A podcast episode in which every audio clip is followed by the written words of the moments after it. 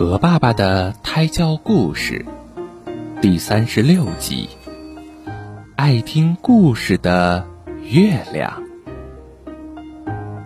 池塘边，小猴子在给小动物们讲故事，月亮也来听。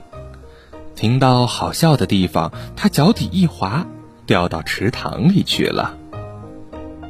池塘里的水好冷。月亮直打哆嗦，缩得小了一圈又一圈。等小熊拿来网兜把月亮捞上来时，月亮只有乒乓球那样大小了，没有光亮，连话也不会说了，只发出小毛头那样咿咿呀呀的声音。没有月亮的天空好黑暗呀，小老鼠说。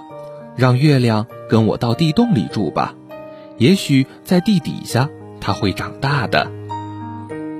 可是月亮在小老鼠的地洞里住了三天，一点儿也没长大。小熊说：“那我带月亮住到树洞里吧，也许它在树洞里能长大。你看我长得有多大。”可是月亮在树洞里住了三天，还是一点儿也没长大。小猴子看看月亮小小的样子，说：“那我来讲个故事给他听吧。”小猴子讲起了故事来。一个故事讲完，大家看见月亮和苹果一样大了。啊，月亮开始长大了，它是要听着故事才能长大的。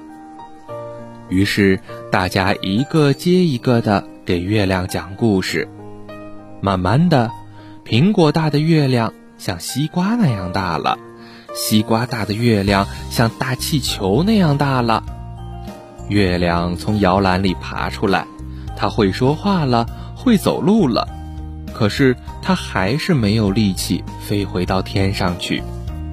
更多的小动物知道了月亮的事。他们都来给月亮讲故事。终于，月亮在听了一千零一个故事后，变得和以前一样有力气了。它摇摇晃晃地飞回天上，淡黄色的光芒柔和地照在池塘上。以后，月亮常常来听故事，可是它很小心，不会让自己再掉进。池塘里了。好啦，今天的故事就到这里了，宝贝，晚安。